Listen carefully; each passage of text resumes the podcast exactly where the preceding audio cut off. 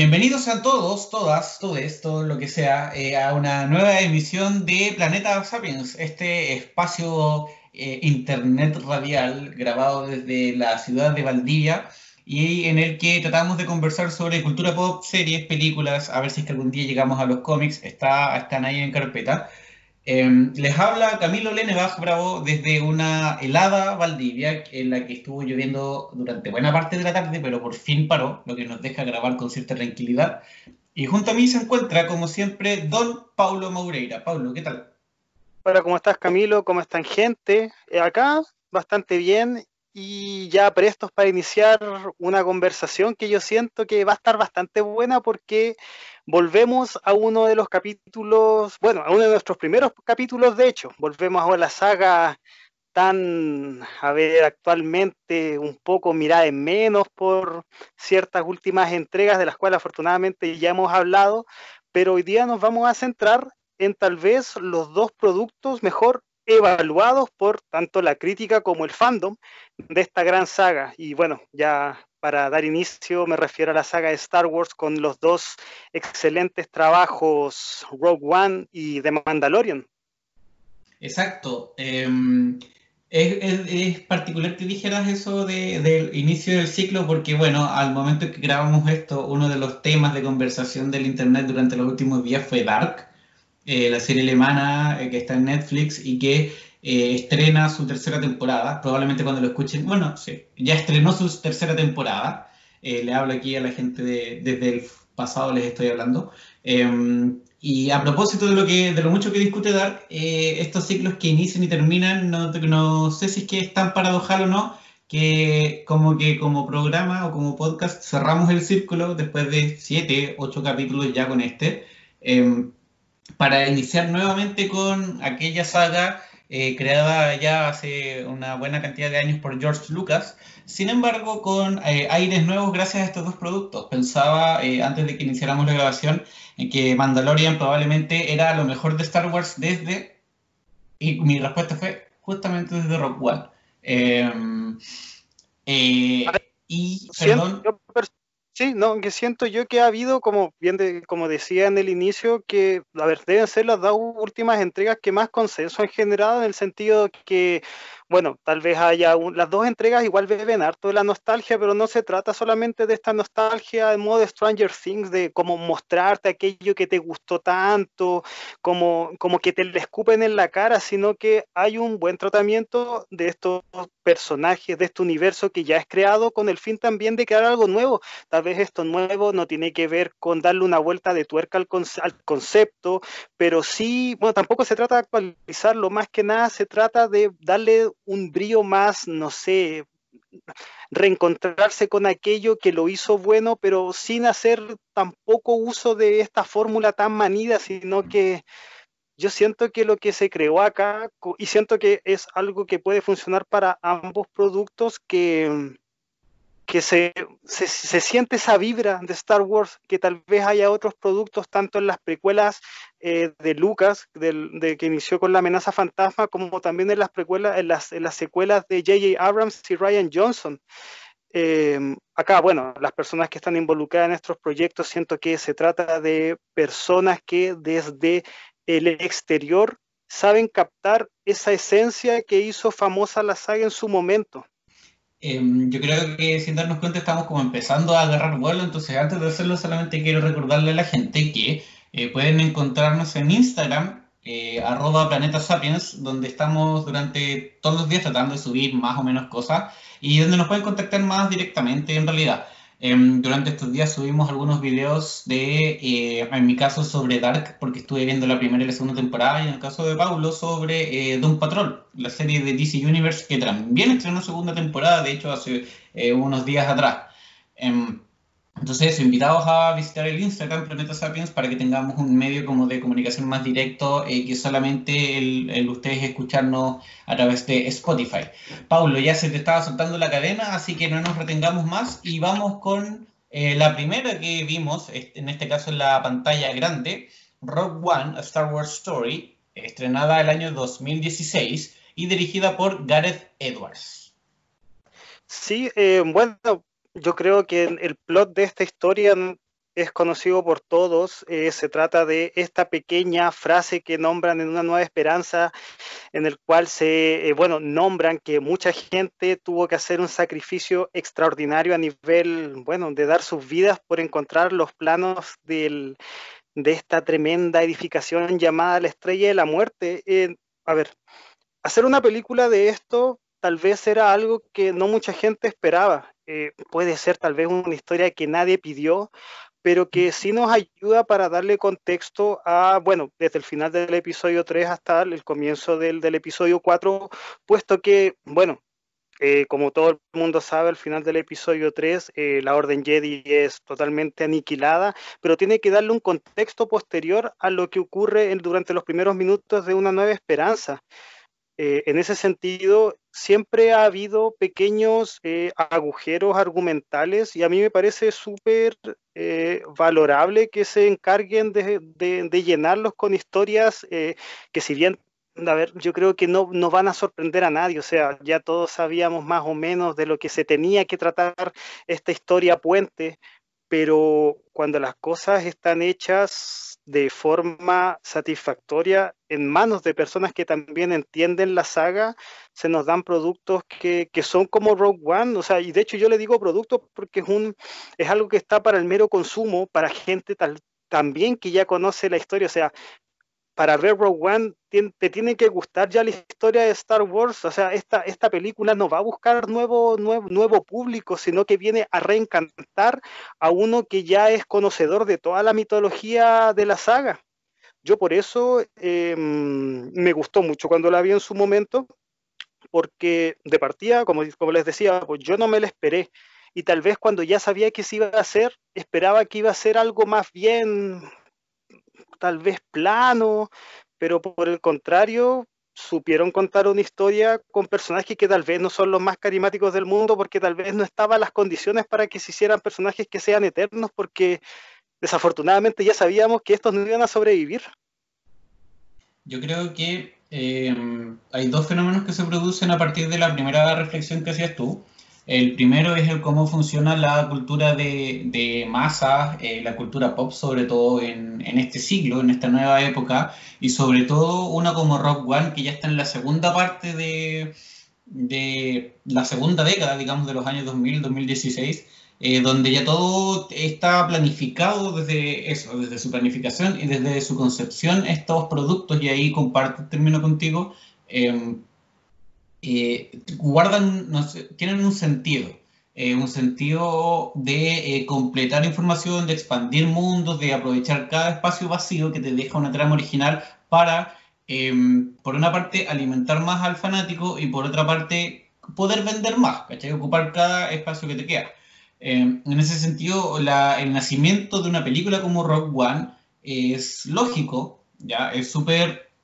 esperable si es que quiere, ya eh, es como no tiene nada de extraño cuando la anunciaron. Eh,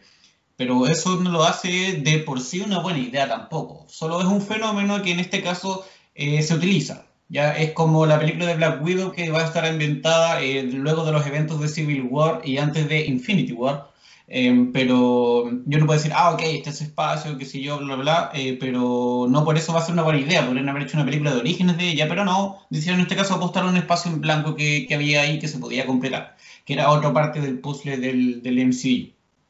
Entonces, en el caso de Rock One ocurre eso. Em, y además, por otra parte, ya yéndonos como al contenido de la historia misma, me parece que em, tuvieron que construir una historia, tomaron primero un elemento que era súper eh, interesante, no sé si era interesante, pero ellos lo hicieron interesante, que era que alguien robó los planos de la estrella de la muerte, y así es como se desata eh, la trama en el episodio 4,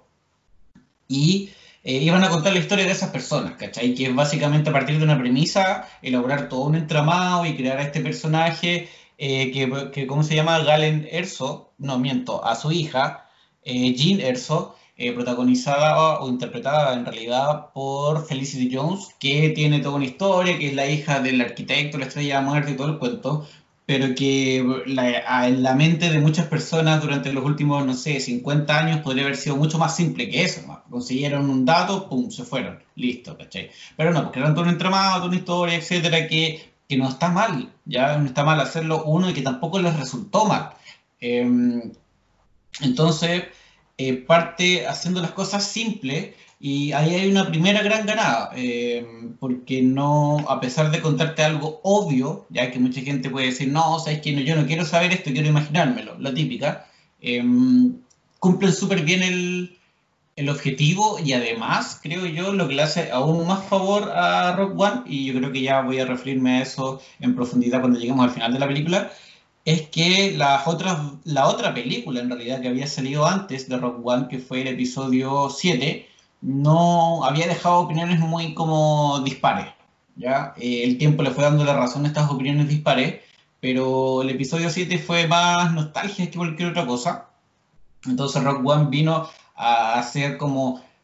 esa nostalgia de la buena, por decirlo de una manera, refiriéndome a lo que decías tú. Es que la nostalgia bien entendida no tiene que ser algo eh, intrínsecamente malo para nada. O sea, vuelvo, estas películas parten por la nostalgia, pero cuando te engrandecen un universo que ya era rico, eh, yo siento que es ganancia para todos lados. Em, más centrándonos en, la, historia misma, em, hay varios elementos que a mí me gustaron mucho, que no están tal vez tan metidos en las otras películas, pero sí te hacen más eh, enriquecedor eh, la, película en sí. Por ejemplo, em, la protagonista Jean Erso, desde su más tierna infancia, ella carga con una especie de collar de cuarzo y te explican que esa es la es parte de la fuerte de la luz de las estrellas, de, los sables láser. A mí esto me gusta mucho porque juega con la historia de, mm, los Jedis como una entidad supraterrenal y que se basa en la fe y que hay mucha gente que también cree en lo mismo como una especie de mantra interior.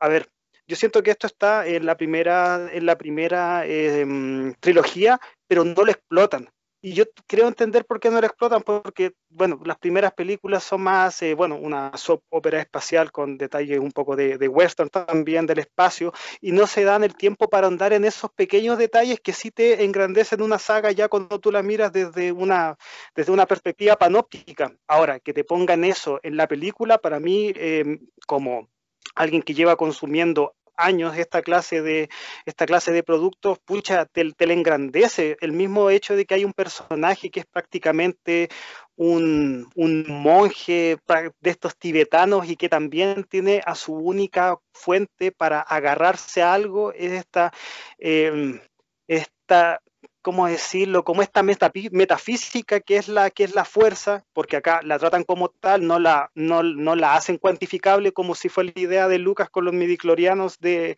de la amenaza fantasma, sino que vuelven a, la, a lo primigenio, a, este, a, a, esta sensación que, bueno, debería estar presente en todos los seres humanos prácticamente tratándose como un etos, un espíritu, algo que te obliga o que te hace ser más esa clase de detalles que están presentes, que bueno, que tampoco son la, lo medular de la película, pero sí te la, sí, sí, sí te la hace más, más compleja. Y esos detalles están metidos en Rogue One eh, y a mí me calzan perfecto en una historia donde lo que motiva a las personas son los ideales. Cuando las personas, cuando los, en este caso son ellos, guerrilleros, guerrilleros de una guerra que es más grande que ellos, es más grande que sus vidas, eh, cuando las personas sienten que el propósito va más allá de su existencia, es que las películas como esta a mí se me vuelven gratificantes a nivel, a nivel personal. Y en ese sentido siento que em, lo que se plantea aquí en Rogue One es, es eso que te, lo tendrían que contar, porque si bien Una Nueva Esperanza, que es la continuación inmediata de esto, te cuenta em, la historia de los elegidos, la de eh, una historia familiar que se basa en herederos y reyes, Rogue One es la otra contraparte, son las personas que no eran nadie y como no eran nadie, tuvieron que dar la vida por aquello en lo que creían. Y eso para mí es una historia que puede ser arquetípica, pero que está presente en, todas las, en todos los grandes acontecimientos bélicos. Si una nueva esperanza es la guerra de las galaxias, Rogue One es como la guerrilla de las galaxias, por decirlo de alguna manera. Y a mí esta clase de historias me gustan mucho porque los paralelismos que uno puede establecer eh, hasta con la misma historia de su propio país eh, son, no sé si evidentes, pero uno puede hilar y puede, puede hilar muy fino y encontrar eh, capas que, se asemejan bastante. Yo creo que em, lo primero que me llamó la atención de la película en esos minutos iniciales, cuando vemos a, a Jean siendo escondida un poco por sus padres, cuando el imperio vuelve a buscar a, a Galen, que, se nota o se evidencia esa relación con la fuerza de la que hablabas tú, que más que ser este como eh, esta religión o este credo que se estudia y se ejerce de alguna manera muy proactiva, eh, es en realidad una tradición histórica. Me, dio la, la, relación, me dio la, perdón, la impresión de que la forma en que los papás se relacionaban con, con, la fuerza o se referían a ella en el caso de, de Rock One y cuando hablan con Jean es eh, como, como por inercia, ¿cachai? Como que por hábito durante toda su, existencia la fuerza ha sido un tema en, su hogar, en su historia de vida, pero no por eso eh, la, practican como la vemos en las otras películas, ¿cachai? Lo siento mucho como lo que es el, ese cristianismo un poco pasivo de mucha gente que cree en Dios y que dice que Dios nos protege y todo el cuento, pero que tampoco es de los que vayan a misa todos los domingos o de los que esté leyendo la Biblia constantemente, que en este paralelismo vendrían siendo eh, las personas que vemos en las otras películas, que son como eh, feligreses mucho más activos, sino que acá es una relación mucho más mundana, mucho más eh, de creencia, sí, pero no de proactividad en torno a ella. Y siento que eso guarda relación con lo que decías tú, porque Rock One es la, historia un poco de los proles, eh, de aquellos que están a ras de suelo, de los que tienen que estar infiltrados para conseguir las cosas, de los que terminan muriendo para conseguir las cosas, eh, y de los que nadie hablaba, de los que nadie habló, de hecho, si nunca han salido, a menos que en un nuevo producto de Star Wars alguien se refiere a las personas de, que participaron del robo de la Estrella de la Muerte, los, los que viajaron en el Rogue One, em, son héroes completamente anónimos. ¿cachai? Hasta el día de hoy nadie va a saber de ellos y se inventó una historia para ellos, pero como dices tú, desde esa lógica, eh, nada, pues son la clase trabajadora que se sacrifica nomás por, por el bien mayor. Eh, bien mayor que eh, es muy evidente en la película como para ir avanzando porque siento que la película parte con ese flashback de, de la infancia de y, y luego se va. Em, y la vemos prisionera en algún lugar, como que pasó la vida eh, o creció,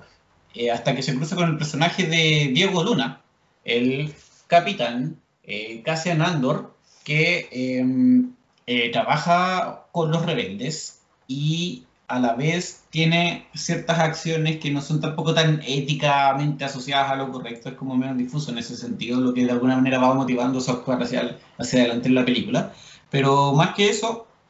a partir de ese punto, el, cruce de ambos personajes lleva a, eh, a que Jin encamine un poco su, su, destino y pueda guardar cierta relación con lo que sean sus papás. Y empezamos a ver esta película de gente que no es gente eh, eso, pues, correcta, eh, de una mujer que quiere reencontrarse con su padre después de no haberla visto desde toda la vida, eh, de un grupo de rebeldes que en realidad quieren utilizarla a ella para matar a un tipo que sospechan que es malo, pero que no están completamente seguros. Ella lo ocupa para llegar a So Guerrera, este ex rebelde que se radicalizó mucho más. Y ahí me llamó la atención cuando van al, la neta a Jeddah a buscar a su guerrera, que el lugar era como un Medio Oriente, o sea, veía, era un lugar básicamente ocupado por los rebeldes eh, y donde cuando aparecían los imperialistas, los imperiales, los soldados, eh, se desataba una masacre, o sea, eran rebeldes radicales armados que respondían al imperio con armas, o sea, a fuego completamente, y aquí empezamos a conocer más personajes y todo pero me parece que esa tónica de la que hablabas tú es la relación principal o, es la constante en realidad en, la película, el, sentido de, guerrilla y de, y de pies en el piso, ya como literalmente con los pies en el piso, no tanta nada espacial ni tanta eh, cosa flotante, sino que eh, lo duro y lo triste. Es que, bueno, al tratarse de ser la película puente entre la, entre la, cómo cae el mito del Jedi hasta el momento en el cual vuelve a revitalizarse esta religión, eh, tenía que mostrarse lo que son las, las antípodas entre, entre el imperio y estas personas que se niegan a que se muera la única opción que tienen ellos de libertad. O sea, el personaje para mí de Soy Guerrera como este, no sé, como este comandante Marcos, por decirlo de alguna manera, es absolutamente necesaria y en la historia te, juega un papel fundamental. Un personaje que es interpretado por Forrest Whitaker, de quien ya hablamos en, en el capítulo de Arrival, y cuya participación en la trama es súper breve, pero a pesar de eso, Em, es súper, como decías tú, relevante porque lo vemos al principio cuando eh, como eh, cuidador de Jin por un breve periodo de tiempo, sabemos después, pero más adelante lo van a buscar como este sobreviviente de la vieja escuela de la rebelión, como de aquellos que han luchado durante toda una vida, que lo lleva a él mismo a desconfiar de todos, ¿ya? Hasta último minuto piensa que Jin está ahí para engañarlo, para atraparlo, piensa que está trabajando con el imperio, porque eh, no sé si es que decir que su, su, visión de la realidad se distorsionó, pero sus últimas décadas probablemente fueron pelear contra el imperio y está literalmente en un hoyo metido, escondido, eh, organizando toda esta guerrilla, este como territorio medio, tipo Medio Oriente del que te hablaba. Y em, es de alguna manera igual como el, el, motivante para Jin Erso para lograr avanzar hacia, hacia ese objetivo final que, que, descubrimos después. No me llama la atención y con, eso, con esto te doy la palabra, no me deja llamar la atención, perdón, que cuando se despide de Jin sabiendo que van a morir, ya, ambos, o sea, no ambos, sino que él va a morir y el resto de la gente porque sabemos acá que el imperio está probando esta estrella de la muerte Em, le dices eh, salva el sueño, como una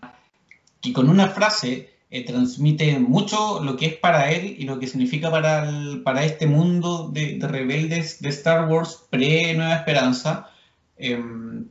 ¿Qué significa justamente la rebelión? Pues no es solamente llevarle la contra al, al gobierno de turno, eh, sino que es eso, pues, un sueño que vale la pena salvar y que debe ser salvado.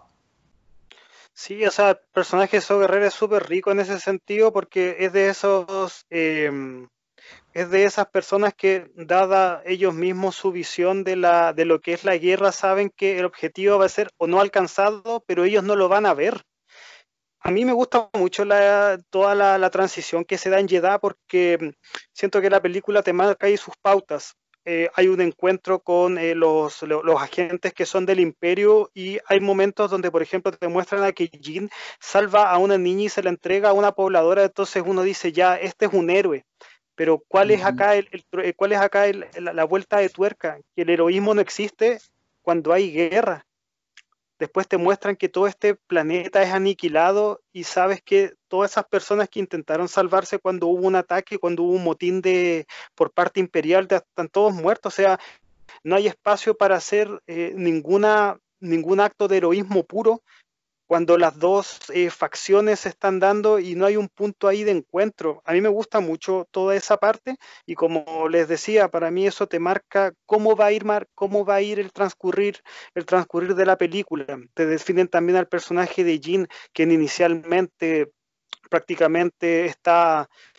por el azar de haber sido descubierta, pero ella no quiere tampoco involucrarse con lo que fue un periodo de su vida en el cual prácticamente después se ve abandonada por el personaje de So Guerrera. Después vemos que tal vez ella entiende que es una protección hacia todo su, su, su, su, linaje familiar. Y acá también encontramos eh, los puntos en común con la, con la, con la clásica saga. ¿Por qué? Porque al al final Star Wars se trata sobre la familia y ella, Jean, no puede escapar de lo que es su, herencia familiar. El personaje de Galen, Erso, protagonizado por Matt Mikkelsen, eh, él también ocurre, él también está entre, entre, entre estas dos facciones en, en, en, guerra. Él también en un momento fue una persona que sirvió al imperio, se intentó radicar y una vez que sabe que el, objetivo al cual pretenden alcanzar, que es un arma eh, destructora de planetas, sabe que su única forma de hacer algo por lo que él cree es inmiscuirse en la propia, en el propio imperio y de ahí también se pueden sacar paralelismos con otros actos que se han visto en la historia de la humanidad y por eso la película siento que alcanza de tantas capas donde uno se puede sentir eh, genuinamente eh, reconocido y familiarizado. O sea, para mí esta historia de la rebelión y el cómo siempre ha tratado esto eh, en la, toda la saga de Star Wars, está bien, podría ser una película de del Frente Patriótico Manuel Rodríguez. ¿Mm? A mí esas son las ideas que me genera y por eso siento que pese a que este es, un planteamiento que probablemente te, ya te lo nombraron, el cómo te lo plantean, aún con todo este ataque de nostalgia, aún con todas estas imágenes que algunos puedan considerar hasta fanservice, te sigue generando una sensación de que yo nunca había visto esto en una película de Star Wars. Es que ahí se dan dos fenómenos, creo yo. Eh, por una parte, la estética, y aquí voy a agarrarme lo que te referías como a lo clásico, la manera en que la forma eh, que nosotros vemos la, la, historia, me refiero a los computadores, a, los trajes, a los cascos, a todo, eh, es una no es una réplica, sino que está muy bien llevado porque hicieron lo más lógico y lo destaco porque a pesar de ser lo más lógico, no siempre se hace, y de hecho muchas veces uno tiende a descartar lo más lógico por serlo, que es mantener la estética del futuro o del, comillas, espacio de los años eh, que se estrenó la película, que es muy tosco, por ponerle una descripción, con muchos muchas palancas y muchos botones, no una cuestión hiperfuturista como la que vemos en las precuelas, que llega a ser mucho más avanzado que el futuro, eh, o el presente, el episodio 4, 5, 6. entonces eso te hace constantemente recordar y, y mantener la, la, como la percepción al momento de verla de que estás viendo una película de Star Wars, pero de las clásicas. Eh, en ese sentido se mantiene súper bien. Pero por otra parte, no por eso deja de ser una propuesta innovadora. Em, y yo creo que te, te, doy la razón completamente en ese sentido, que Rogue One propone algo distinto, propone algo nuevo y por eso le va bien. Eh, porque logra eh, hacer lo que quiere, logra transmitir una historia súper bien, pero es una historia fresca a pesar de que podría no haberlo sido. Em, una cosa que yo noté es que aquí no, no vemos los temas de Star Wars que generalmente se ven, sino que estos, estos están caracterizados en los personajes y cada personaje es un poco el estandarte de eh, las temáticas que generalmente en Star Wars se desarrollan con arcos gigantes y durante tres películas o por lo menos en este último año, o sea en este último par de años fueron, fue así. Entonces tienes por ejemplo a eh, el personaje que anoté su nombre para no acordarme, el Curtis Ingwer, no se lo pronuncié terrible, pero que es este no vidente que dice la fuerza está conmigo y estoy con la fuerza, la fuerza está conmigo y estoy con la fuerza, y que ya es como medio divertido al principio, pero vemos que en la escena antes de morir eh, va caminando y no le llega ningún, ninguna bala y empieza a, eh, a derribar Stormtroopers como loco. Y, por ejemplo, tiene una representación de, de, la religiosidad de la fuerza. Por otra parte está el caso del personaje de Diego Luna, el, el capitán Andor, que es el típico tipo que em, se dedica a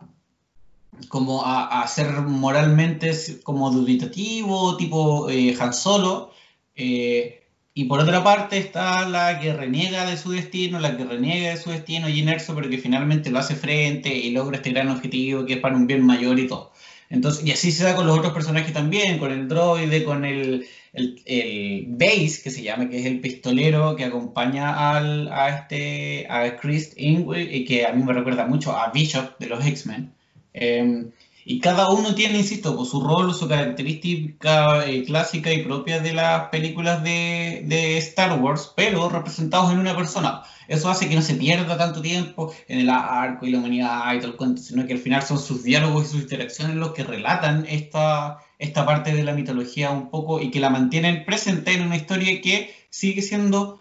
nueva, porque es más una película de guerra, como decías tú, más una película de enfrentamiento paramilitar que una película de eh, viajes interestelares y viajes metafóricos entre distintas etapas de, como de la experiencia humana. Lo que tú nombras ahí de los personajes y el cómo uno los puede ligar con, bueno, con la clásica saga, claro, te da cuenta de que hay una forma de llevar las películas, pero yo no lo siento como algo escrito en piedra, por decirlo de alguna manera, no siento que sea, que, que, te lo refrieguen en la cara y que sea prácticamente un refrito de lo que, em, de lo que ya hemos previamente hemos visto. Es por eso que yo siento que la película, pese a que eh, inicialmente tiene un comienzo más bien eh, lento, eh, no, siempre te tiene constantemente agarrado de la mano, como personalmente siento que después de la, de la escena de Jeddah, la película se va por un tubo y no para de llegar y, y hay personajes que, bueno, yo siento que no va a ser spoiler para nada, pero bueno, te presentan que hay una aparición de Arturito con Citripio, hay también una vuelta del personaje del general Tarkis, el cual, bueno, el, actor muere hace años, pero lo reconstruyen eh, claro, a través del CGI, pero que todo este eh, fan service no se siente como algo eh,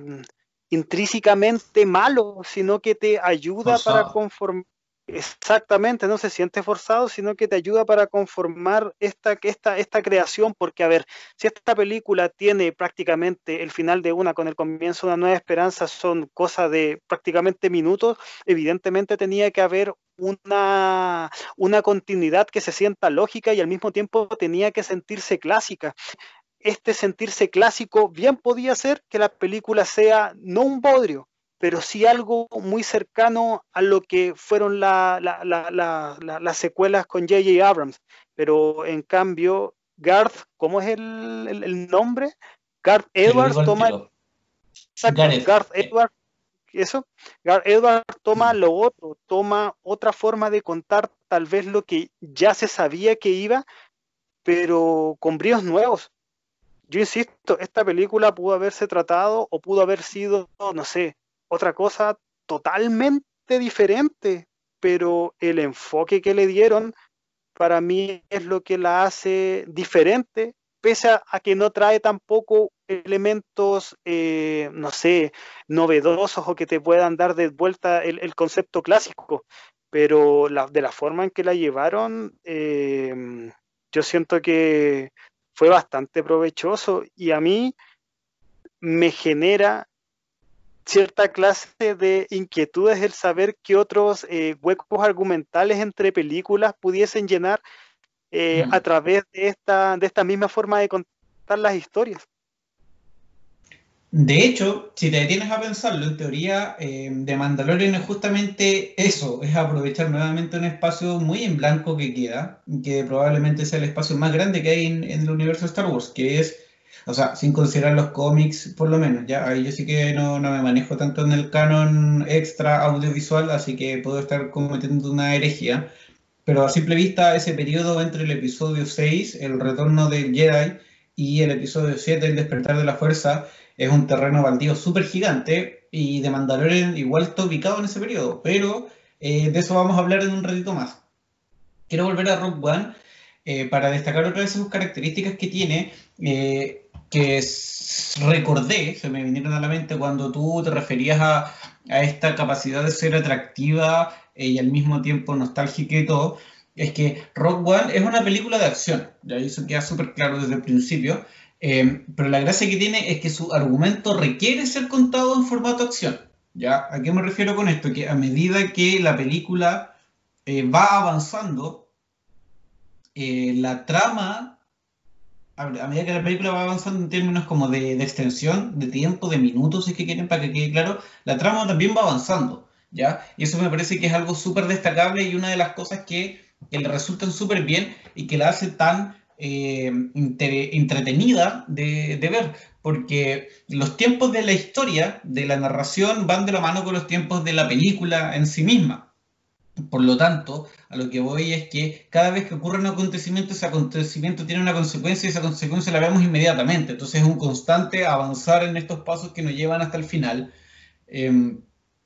que salvo los primeros minutos que son de flashback, el resto de la película deben haber pasado en, no sé, pues, ponte tú 24 horas, es que es mucho tiempo, em, no más que eso, en tiempo como comillas de, de la misma ficción. Em, y eso hace que tú no te des ni cuenta cuando lleváis en la mitad de la película, casi en el final, tres cuartos, Em, y la disfrutáis caleta, porque es simple, porque avanza muy bien en términos narrativos, porque eh, tiene las cosas de Star Wars que tiene que tener, pero no las tiene a la fuerza, como decíamos. Eh, la misma participación de Tripio y de R2D2, eh, para que los feligreses no me reten por decir Arturito. Em,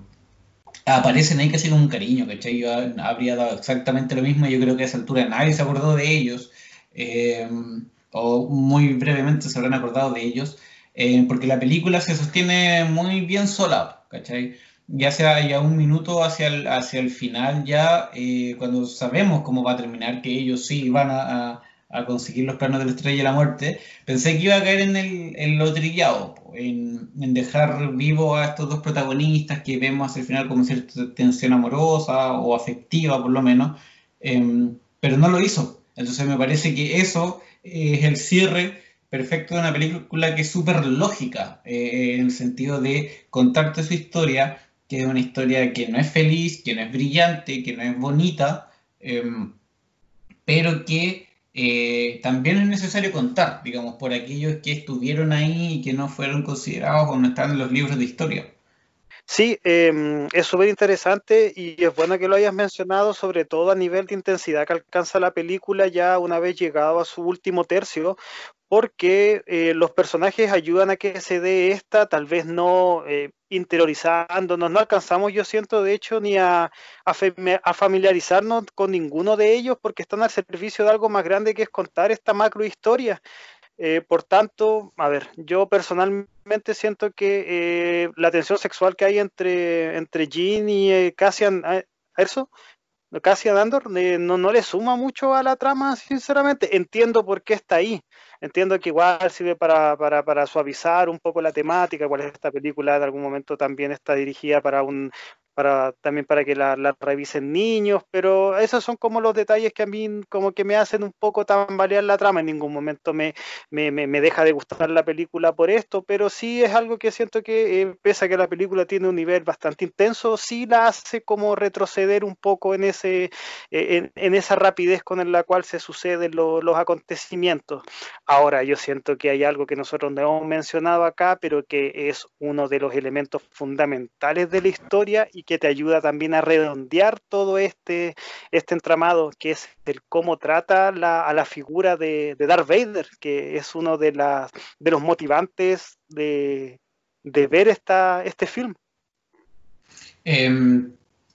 yo creo que en algún momento tuve la como el, no sé si el morbo, pero como la intención se especuló con que Vader iba a ser villano esta película, pero finalmente no fue así. Em, y yo realmente pensé que no iba a quedar nada más que referencias y esa escena inicial, o sea, no inicial, sino que del intermedio en que lo vemos salir de su jacuzzi, de su sauna, em, para ocupar un poco la fuerza y, llamarle la atención al, comandante que siempre me acuerdo, me olvido de su nombre. Tarkin. Eh, ¿Cuánto? Tarkin. Ah, ah Henry, claro. Kimi, claro. sí, ese. El que hace de uno de los Skrull en, en, MCU. Em, perdón por no recordar otra de sus actuaciones. Eh, el punto es que cuando le llama la atención y le hace el cuestión con la fuerza y todo, em, yo pensé, ah, ya, ok, participación piola, ¿cachai? Como no era necesario más. Eh, y, y, para mí estaba bien, ya yo por lo, ahí difiero un poco contigo. Para mí no no era ver nuevamente a Vader una de las razones por las que fui a ver Rock One. Eh, no, estaba como en mi imaginario constante. Pero eh, se agradecía hasta ese punto. Y ya cuando aparece al final es, pues, para mí es un... No, no voy a decir un despropósito porque no es eso, pero es una escena que es tan grande y disfrutable como, eh, no sé si es irrelevante, pero que para en términos dramáticos, digamos, de la trama, la película a ese punto ya se había eh, terminado. Eh, podría, digamos, haberse terminado antes de eso, pero es un cariñito final, porque igual se agradece que se disfruta. Si cuando tú lo ves que hay loco, ¿cachai? Si es. La película, como te digo, termina en este abrazo, para mí termina en ese abrazo entre Jean y el, el capitán Andor cuando vemos que el planeta inevitablemente ya se está destruyendo y donde ya vimos a todos los otros miembros del Rock One siendo o asesinados o muertos por, por el efecto de la bomba o del ataque, em, vemos cómo se completa en realidad el ciclo, que podría haber sido, insisto, mucho más fácil, pero obviamente le iban a dar ese gustito porque estaba el espacio para que esté Vader. Y la escena es genial, ¿cachai? Si yo no digo que, que porque haya sido innecesario este mal que está ahí, yo la disfruté caleta. Eh, y el cine, cuando yo la vi, recuerdo que igual se volvió loco. Pues sí, es una pantalla en negro, y de repente ves ese sable de luz rojo, eh, y nada, pues queda la santa cagada y empiezan todos a tratar de pararla y sentir la angustia de los, de los rebeldes que tratan de pasarse el pendrive, que yo no sé por qué no se les ocurrió antes pasárselo entre ellos, sino que como que uno va corriendo y está la puerta medio trabada y vemos que los van matando todos y va pasando, va corriendo, va corriendo y alguien logra escaparse. Es una escena que, insisto, es tan intensa y, excitante como innecesaria, pero entretenerla y no tenerla, puta, tenerla totalmente. Em,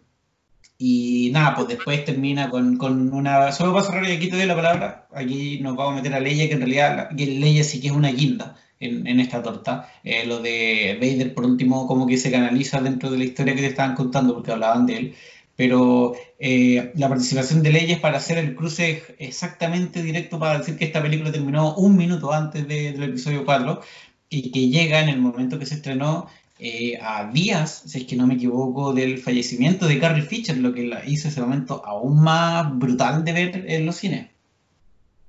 Sí, bueno, ahora que tú lo mencionas también es una forma de, entender su inclusión y a mí esto también me recuerda algo que tal vez no hayamos mostrado, no, hayamos conversado porque no es parte intrínsecamente de la película, pero sí es algo que es eh, importante mencionar que eh, esta película también tuvo serios em, retoques a nivel de reshoots, a nivel de refilmaciones, por tanto podemos hasta establecer que algo que tal vez no forma parte canónico de la historia que estaban mencionando, sí está hecho para hacerla mucho más Star Wars, siendo ya que se trataba de una historia que, mm, que claro, no incluye Jedi, no incluye sables de luz, pero que también mm. te muestra de lo otro. A mí, bueno, esto ya son conjeturas, porque uno nunca sabe cuáles son lo que está grabado inicialmente y cuál es lo, que se reincorpora posteriormente. Pero claro, ahí se puede establecer que puede, haber sido eso, como también no puede haber sido, pero claro, si uno establece ciertos puntos, te, te puede dar a entender, te puede dar a entender eso. O sea, a mí la escena me encantó también creo que puede funcionar hasta como tú bien dices, la escena del final es el abrazo, esto puede ser un epílogo, así como la participación de Leia y el cómo te presentan su clásica vestimenta y el cómo se da vuelta. Uno sabe que es una reincorporación con un CGI, pero pucha, en una película que bebe tanto de la nostalgia, eh, como tú bien dijiste, es un regalo para los que somos fanáticos eh, de la saga de la saga principal. Entonces, a mí esto me sirve también para, para, darle como ese redondeo, ese redondeo que, bueno, tal vez los personajes principales son otros, pero los que están ahí, los que cumplieron finalmente con la misión de concretar lo que la rebelión dio, dio el puntapié inicial en la película, son los que vienen posterior a eso, entonces, al menos como una, como un recuerdo también como también para decirte, bueno, esto pasa acá, pero también tienes lo de allá, que es notoriamente más importante. Me sirve a mí ambas incorporaciones, me sirven, me sirven también como, como puente, o sea, pucha, tener mm. estos personajes que son icónicos, el personaje de Vader, bueno, debe ser el villano más grande de la historia del cine, a nivel al menos iconográfico, pucha, a nivel visual eh, es bastante impactante, siendo que tenés también tantas películas de la saga donde no había estado y probablemente, bueno, de hecho no habíamos visto a Vader desde eh, la escena final de La venganza de los Sith, o sea, lo habíamos visto a nivel de casco en, en, el despertar de la fuerza, pero verlo a él, o sea, hacer uso de la fuerza y hasta yo siento que uno lo ve y te da esa sensación de que es un personaje más joven, como que la, la, mm. la armadura más ligera, se ve, aunque un, no, es un robot, pero sí está vestido con un casco, se ve como más jovial, por decirlo de alguna manera, y todo eso te ayuda a, a hacerte más inmersiva la trama de que no estamos en una, estamos en una precuela. Y pucha, a nivel al menos, como decía, a nivel visual, ayuda a, hacer, ayuda a ganar bastante la película. De hecho, yo siento, y esa reflexión me quedó, porque antes, cuando la vi la primera vez lo pensaba, pero después de haberla visto ahora para grabar esto, eh, me quedé con la idea que Rogue One algo que tiene es que te termina muy arriba y muy bien, pero no es que termine ni arriba ni bien, es que termina muy arriba y muy bien. O sea, tú, esta última parte, el Vader eh, peleando contra los rebeldes que se están pasando el pendrive con los planos, y Leia son los últimos, literalmente deben ser los últimos, no sé, tres minutos de la película cinco minutos a todo reventar. Em, entonces, obvio, pues tú termináis con esa locura que es Vader agarrándose a sable láser con el mundo, y como bien decías tú, no lo veíamos hace 15 años, em, y terminan con Leia diciéndote las palabras mágicas que, que titulan, subtitulan el episodio 4. Entonces,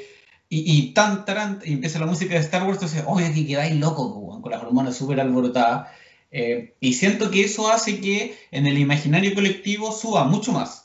Con esto no quiero decir que la película sea mala, ¿ya? Eh, creo que la película es entretenida, creo que la película es interesante por todas las cosas que hemos hablado, porque creo que está bien ejecutada, porque propone cosas nuevas, porque sabe mantenerse en el mundo de Star Wars siendo algo distinto, siendo algo que no habíamos visto, pero, pero, eh, no es tampoco la locura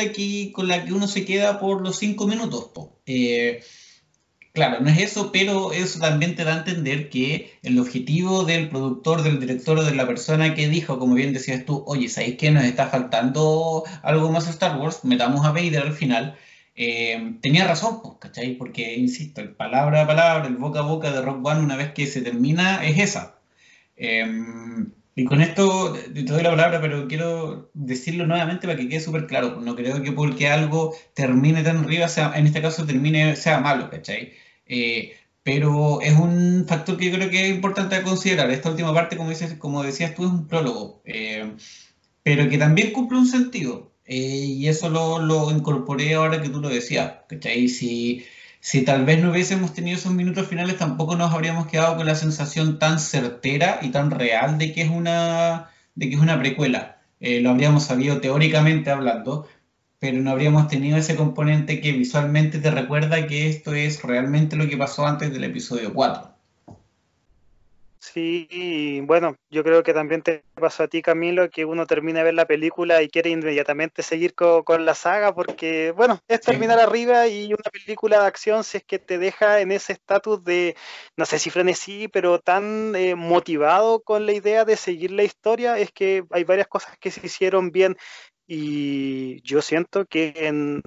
The Rogue One realmente se hicieron las cosas bien. O sea, no es una película que te rompa la cabeza, pero cumple con su eh, propuesto propósito de, entretener y sinceramente vaya que lo logra, lo, logra con golpes de efecto, lo, logra con una intensidad que después de cierta parte de la película te hace llegar hasta estatus bastante grandes y bueno, son todos estos golpes que te ayudan también a tener una experiencia mucho más gratificante, o sea, las escenas, por ejemplo, la, la batalla en la,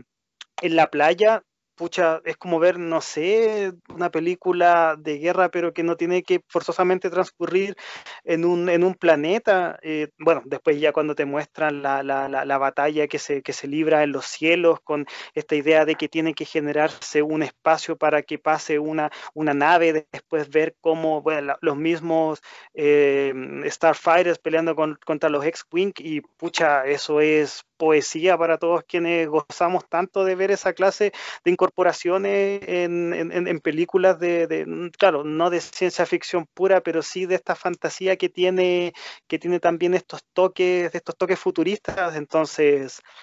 es todo lo que pasa en el último tramo de la película, te lo condensan tan bien que es imposible no finalizar con una sonrisa en la boca. Y si está una película que trata sobre temática Star Wars lo logra, es que ya objetivo cumplido. Y me parece que con esa reflexión final es, bueno tal vez ir dando una, idea de cierre a, la película. Eh, yo creo que las nociones generales, generales eh, guardémoslas para el, para el final final, pero me parece que el saldo eh, que tenemos ambos es que es una película súper recomendable, súper em, efectiva en lograr lo que se propone. Y la última clave para eso es no, no, no querer aspirar a más de lo que es, saber qué es lo que tiene, sacarle partido y proponerse una sola cosa, pero proponérsela y hacerla bien. En, en, una hora, o sea, en una hora y media, no sé, casi dos horas que dura la película, o dos horas y algo, eh, logra lo que tal vez no se logró en casi seis, siete horas de metraje de que fueron la, la nueva trilogía. Entonces eso te habla también de que dentro del mismo mundo Star Wars hay gente que o no sabe hacer ciertas cosas o en realidad eh, está enfocado en cosas que no son lo más importante y debieran estar mirando a productos como Rock One o a productos como el segundo que nos llama el día de hoy que es The Mandalorian. The Mandalorian que, bueno, para los afortunados que le hemos podido ver, hemos tenido que recurrir a las malas artes de la piratería, puesto que es, un, es una serie que solamente, bueno, cuando se estrenó, estuvo en los servicios exclusivos de Disney Plus, que lamentablemente, y no se sabe tal vez para cuándo, eh, esté como parte de la parrilla de streamings latinoamericanos. Pero bueno, eh, estéticamente es tan atractiva. Bueno, yo siento que todo el mundo que tiene una pequeña familiaridad con Star Wars corrió a su servicio de ilegal para, mm. para darle, el, darle su merecido visionado. Exacto, a su sitio de descarga favorito. Em, yo cuando, o sea, obviamente uno se enteró de que esta serie salía de Star Wars y todo, yo, a mí me gusta la, como el mundo Star Wars, pero no soy como decía un feligués eh, por lo que, nada, pues le iba a tener ojo solamente, pero no es hasta que sale el primer avance, el primer trailer, tampoco es que los haya visto todos, pero esa, ese primer, esa primera visión fue como ya, ok, veamos realmente qué, qué es lo que van a armar. Em, con eso para mí fue súper suficiente. Eh, tú hablaste de lo visual y me parece que eso es clavísimo en The Mandalorian. El haber visto esos, colores como desérticos, muy mostaza, eh, no sé, medio amarillento eh, mezclado con la idea de este llanero solitario, me parece que era muy atractivo. Ya yo sin ser un especialista en western, em, tiene ese algo, ¿cachai? Ese no sé qué, que, que a mí por lo menos me enganchó, que cuando vi el primer capítulo, no te voy a mentir, que no me, no me sorprendió del todo, no me, como que no me entró del todo, eh, pero después de mucho tiempo lo vi de nuevo y seguí y agarré vuelo. Eh, creo que es porque el primer capítulo es una presentación, entonces tampoco es tan fuerte, porque em, es eso nomás, pues como presentarte al, mandaloriano en, su, forma de ser, su forma de actuar, en, como el mundo en el que está, pero más allá de eso, eh, no es hasta el minuto final, eh, literalmente el minuto final, en que se desata realmente la, trama. Pero antes de, de, saltar en el primer capítulo, eso, ¿cómo, fue tu primer encuentro? ¿Qué, te pareció lo que tengáis para decir? Sabes que yo, bueno, no, no, soy un avesado en todo este tema de los streaming, entonces yo mm, estaba totalmente desconocedor de todo lo que se estaba gestando eh, con The Mandalorian. Yo de hecho creo que no, no vi hasta, bueno, que la revisamos actualmente, ningún teaser, ningún tráiler, y no fue hasta, bueno, la explosión de Baby Yoda como meme en las redes sociales que dije, esto le está gustando a harta gente, el personaje lo encontré encantador. Bueno, Mandalorian eh, estéticamente es eh,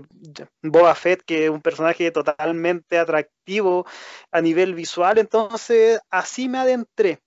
Yo también coincido contigo, el primer episodio es demasiado introductorio, eh, se basa también en esta acción desmedida,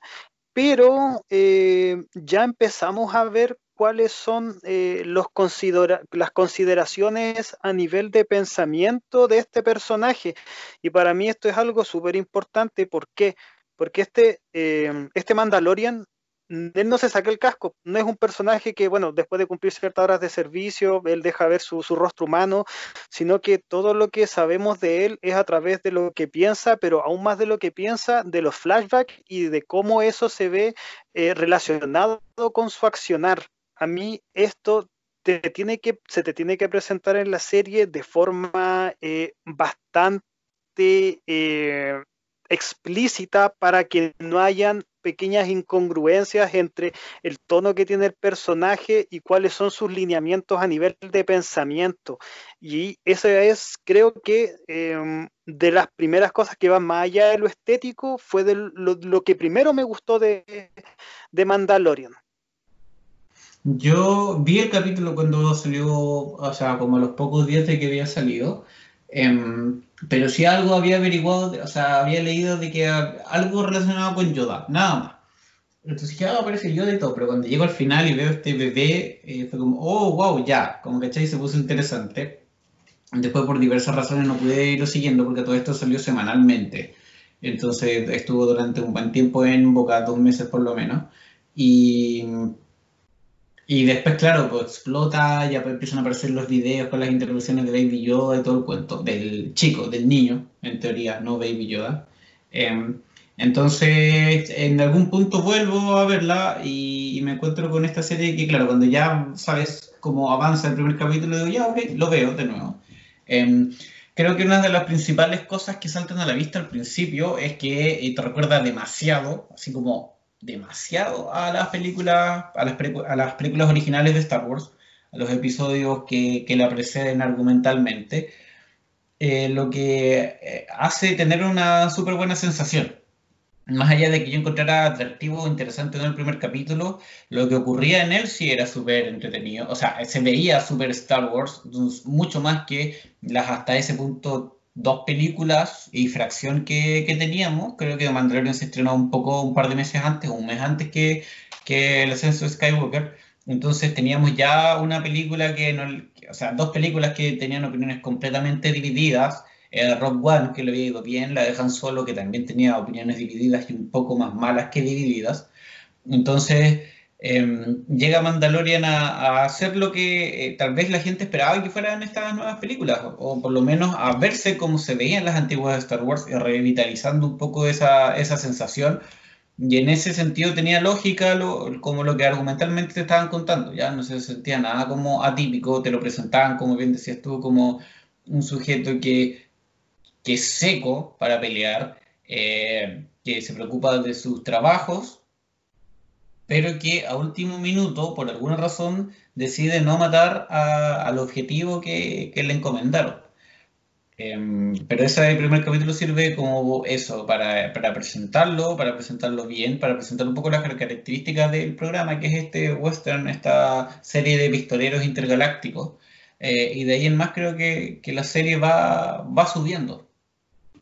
Sí, bueno, a nivel, vuelvo a nivel visual la, la, serie corre harto por el, carril de la, de, la, trilogía clásica porque recoge, como tú también decías, la herencia western. Y siento que esto, estos paisajes áridos, estos pistoleros del espacio, estas personas que se mueven por la motivación de ser unas casas recompensas, eh, lo vemos durante las primeras tres películas de Lucas y es algo que se pierde posteriormente en las precuelas y en la, y en la, y en la saga de JJ y Ryan Johnson. Ahora, que hayan vuelto con más encima un personaje que, como ya decía anteriormente, nos recuerda inmediatamente a Boba Fett y Jango Fett, es tocar las teclas en tal vez algo que está bastante presente en el fandom, que ya desde el inicio le iba a gustar a mucha gente y que más encima te ponen un personaje como este Yoda ancianito bebé, bueno, supieron darle justo en, el gusto generalizado de, mucha gente.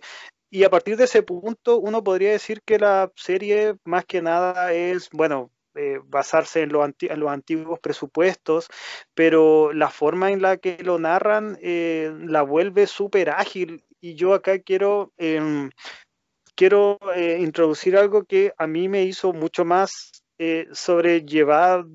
o sea, sobrellevar la, la, serie, que es que a diferencia de otra clase de ficciones que se basan en capítulos de 45, una hora,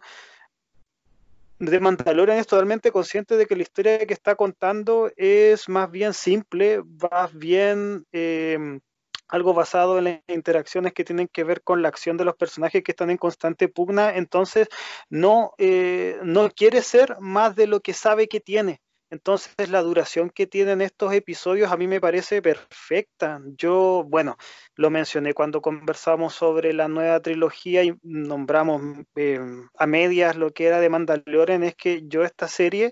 la estaba disfrutando mucho a nivel de, bueno, de, de, la acción que manejaban, la estaba viendo con mi novia y me dice, oye, pero Pablo, esto es prácticamente exactamente lo mismo en todos los episodios. Y yo no había que me lo dice, pero ¿qué pasa? Como los episodios son ágiles, como los personajes son carismáticos, como también hay una correlación entre lo que se cuenta a nivel de lineamientos del personaje con lo que uno ve visualmente, entonces todo te calza y es mucho eh, más eh, satisfactorio terminar episodios que algunos tienen que ver con cliffhanger, otros son más autoconclusivos, pero que te ayuda a formar la serie en su, en su conformación final. Entonces, pucha, de Mandalorian en ese sentido, yo siento que le puede gustar a cualquier persona, esté familiarizada con los conceptos clásicos, como a una como a un sujeto que nunca en su vida haya habido, haya habido visto algo relativo con Star Wars y eso, tener, tener esa sensibilidad para tocar en esa fibra es algo que hay que agradecer a los realizadores de esta, de esta serie que, bueno, yo creo que tú manejas mejor los nombres que yo, Camilo. Em, creo que eh, a propósito de lo que decías tú, eh, aprovecho de mandarle saludos a una amiga Camila, que ella, por ejemplo, de Star Wars 0, 0 se metió solamente por Pedro Pascal, y qué decepcionante que lo haya visto como tres segundos, eh, pero ella, por ejemplo, me dijo que lo disfrutó caleta. Sin saber mucho, yo le expliqué así grandes rasgos el tema del imperio y todo, pero en realidad con saber eso, que hubo una dictadura que se terminó hace poco, no necesitáis mucho más y te podéis subir al barco de Mandalorian súper bien. Eh, me parece que eso es una, una de las cosas eh, fuertes que tiene eh, y que tienen todas las, producciones que son buenas al final. Pues para mí un sello está en eso, en que tú podáis ver algo y que pueda mantenerse la historia de independencia. Entonces, eh, cuando tú me preguntabas sobre los nombres, esto está creado por John Favreau, eh, perdón, la pronunciación, que es el director de Iron Man 1 y 2, eh, que aparece y actúa como Happy Hogan también en las películas del MCU, y que a su haber también tiene una adaptación del libro de la selva.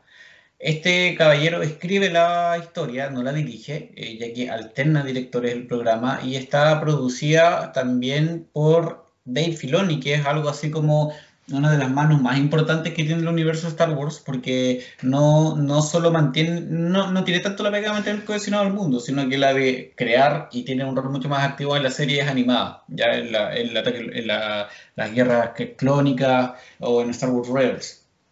Entonces, con este equipo, un poco entre Febrero y Filoni, eh, encabezado en la actuación por Pedro Pascal, eh, llevaron a cabo estos ocho capítulos que están dirigidos, de hecho, por distintas personas. Te los paso a, a nombrar. El primer capítulo, se dirigió, el piloto se dirigió por Dave Filoni, el segundo por Rick Famuyiwa, el tercero por Deborah Chow, el cuarto por Brice Dallas Howard, el quinto por eh, Dave Filoni nuevamente, después repite también Rick Famuyiwa, eh, el número 6, el número 7, Deborah Chow, y el último finalmente Don Taika Waititi, el director de Ragnarok Among Others. Em, entonces tenemos un equipo que es súper variado, que cada uno le va poniendo su visión al capítulo, eh, pero no, y, no por eso, digamos, deja de ser una historia que, es como eh, concreta y grande. Camilo, te lo iba a mencionar en cuanto lo dijiste, no tenía idea que Brian Howard haya, haya dirigido un capítulo de, de, Mandalorian, para quien tal vez no esté familiarizado con esta persona, es eh, la protagonista del primer episodio de la tercera, no, tercera temporada de, Black Mirror. No tenía idea que era directora. Me el capítulo, para los que no sepan, es el de esta como eh, mundo donde es una red social en la que te van poniendo ranking y a partir de eso puedes acceder a cierto estatus. Sí, el capítulo se llama en español Caída en picada, no lo quise decir porque no me lo sé en, inglés. sí, no, no, no, no tenía idea. Bueno, Taita Waititi es un nombre que, bueno, ha estado ganó el Oscar a Mejor Guión Adaptado en la última premiación de la Academia y bueno, se sabe y podemos entender la calidad de la serie por los nombres los cuales están inmiscuidos. Eh, es una apuesta fuerte por parte de Disney. Es el caballito de batalla de su, de su streaming. Exactamente, y vaya que le salió la jugada, hay nombres bastante importantes, eh, y uno no puede decir que ya estos nombres están para complejizar la trama, siento que es todo lo contrario, hay personas inmiscuidas para que sea un producto tan amigable, pero a la vez atractivo, que no se sienta como algo tampoco tan desechable, pero que pueda hacer abarcar tanto a los clásicos como también a las nuevas generaciones de personas que van a crecer teniendo a estos y van a ser, van a transformarse en los primeros referentes de mucha nueva audiencia que va a ser lo primero que vea de Star Wars también y que le guste tal, en tal vez tanto tiempo. Ese, no tenía idea quiénes eran las personas que estaban inmiscuidas y bueno, ahora voy atando, voy atando ciertos clavos del porqué de, de, tan bien jugada le salió la, la, serie. En términos generales, a propósito de lo que decías, siento que la serie, eh, y como te comentaba, claro, cada capítulo es básicamente lo mismo con distintos condimentos, pero no por eso eh, no va avanzando. La, la, serie me parece que hace eso a propósito, porque las características que John Favreau quiso darle cuando la, la, empezó a crear era que sean como estas películas, o sea, estas series, perdón, clásicas, de que eran semanales, en que cada día veíamos al héroe muy enigmático eh, resolviendo un nuevo problema. Eh, y ya hacia el final probablemente había un par de capítulos que eran mucho más interconectados, pero a excepción de eso, cada, cada episodio es un, es un mundo aparte, no, ya no sé si es un mundo aparte, pero es súper independiente del otro. Eh, algunos llegan a ser hasta casi innecesarios eh, o, o, o, como medio sobrantes, para mí por lo menos, pero en el panorama general se logra contar la historia de este personaje y se logra gracias a que hacen lo mismo que hace Rock One, que es decir, ¿cuál es mi historia? Esta, ¿cómo la voy a contar? Así, así, con esto y con esto. Ok, vamos, pum. De Mandalorian pasa volando, esa es otra de las grandes cosas. Podría haber sido estas series insufribles de 40, 45 minutos, una hora, o sea, depende de la serie si es que esos 50 minutos son insufribles o no. Pero en el caso de Mandalorian no es así porque los capítulos oscilan entre los 30 y los 45 minutos, eh, pero pasan volando. O sea, el primer capítulo de verdad que pasa volando es presentación de mando, le entregan un, un, una pega, eh, sufre algunos inconvenientes para llegar a esa pega eh, cumple y llega al objetivo, fin del capítulo. Eh, y listo. Y, lo... y, la tendencia de los otros episodios es la misma. A mí lo que me gusta de la serie es que pese a que, bueno, Mando es un seco, es un personaje totalmente capacitado para cumplir estas labores de caza recompensas, a él lo vemos también modificando su propia corporalidad para alcanzar a llegar a, bueno, a tener los niveles de efectividad que tiene para, bueno, para asesinar y para cumplir sus misiones. No lo vemos pocas veces cambiando de armadura, cambiando estos tokens que podrían ser como el dinero para uh -huh. modificar, a tomar ciertas armas. Exactamente, y hasta ese punto, Camilo, yo no sé, lo siento que tiene una como una secuencia muy de videojuego,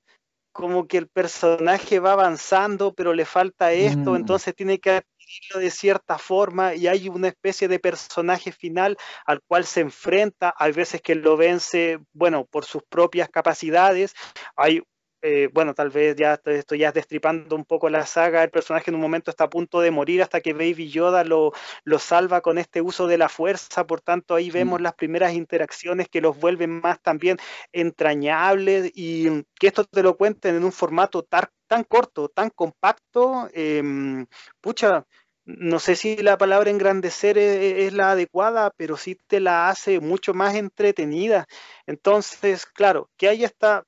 secuencialidad lógica y que además el producto sea, bueno, tan ágil para, para el visionado, pucha, salen ganando todos en ese sentido.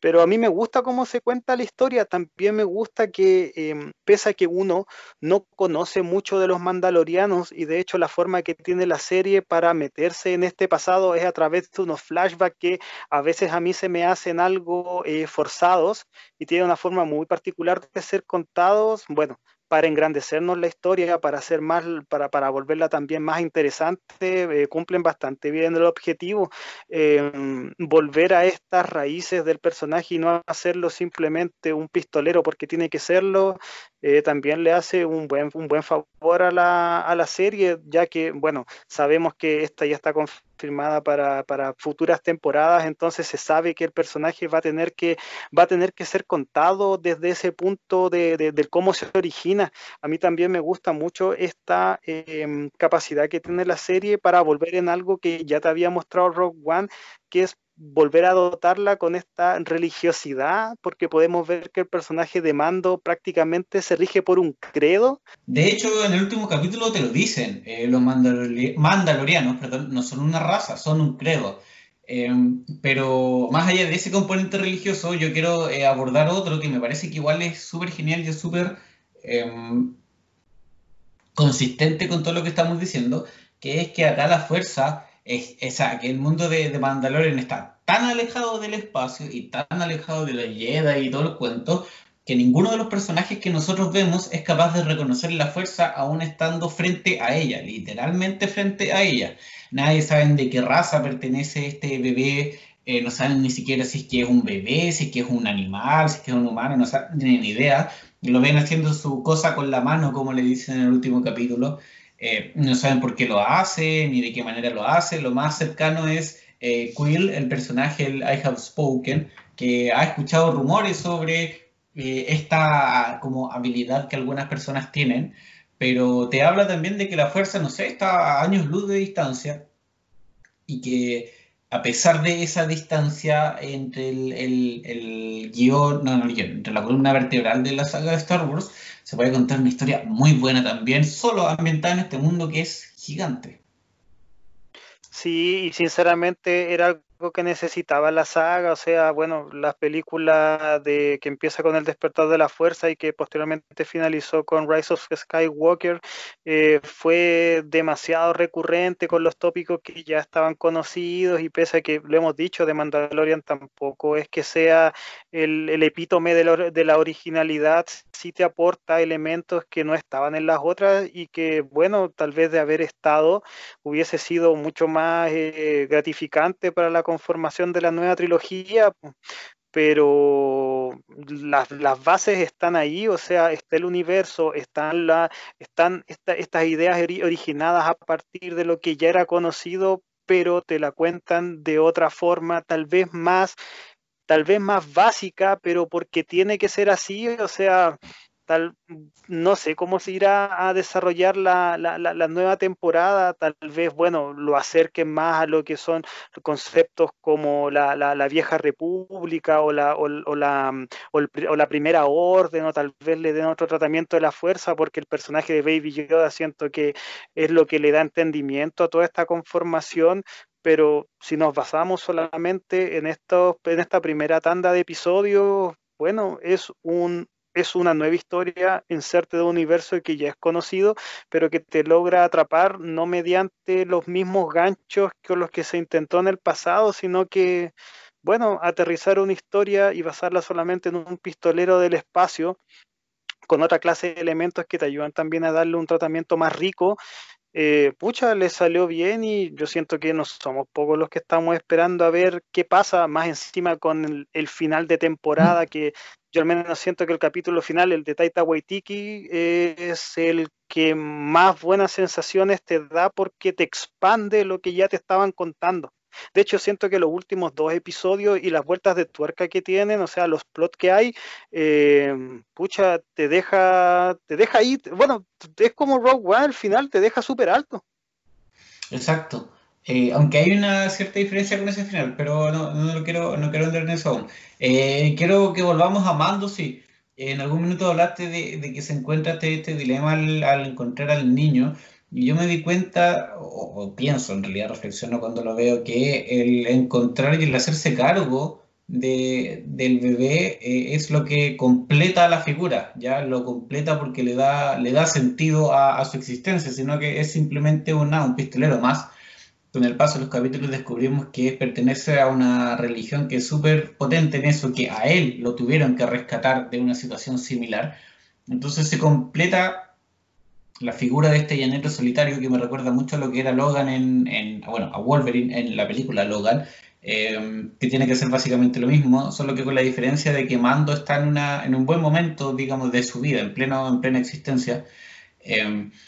y le da sentido porque que esto se, se relaciona con, con capítulos que vienen después,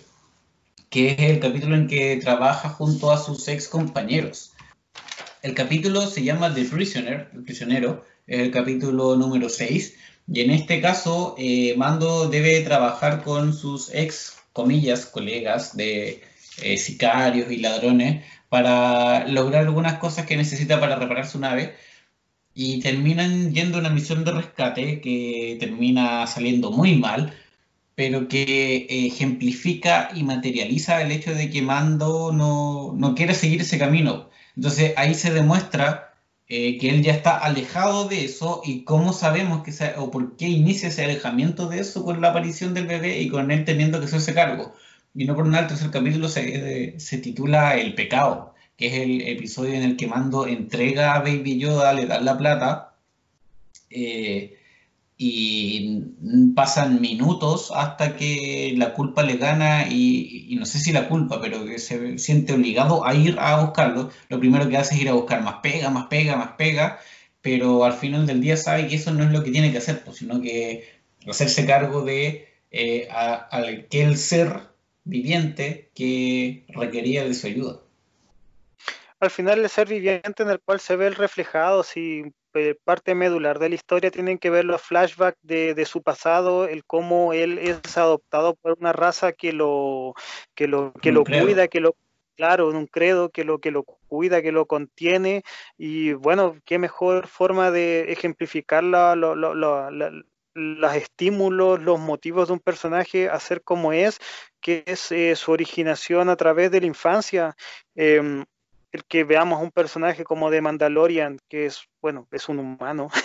verse eh, inmiscuido a nivel mental con un pequeño con el cual no tiene ni siquiera idea de, de dónde salió o qué pertenece o si está metido en algo más grande,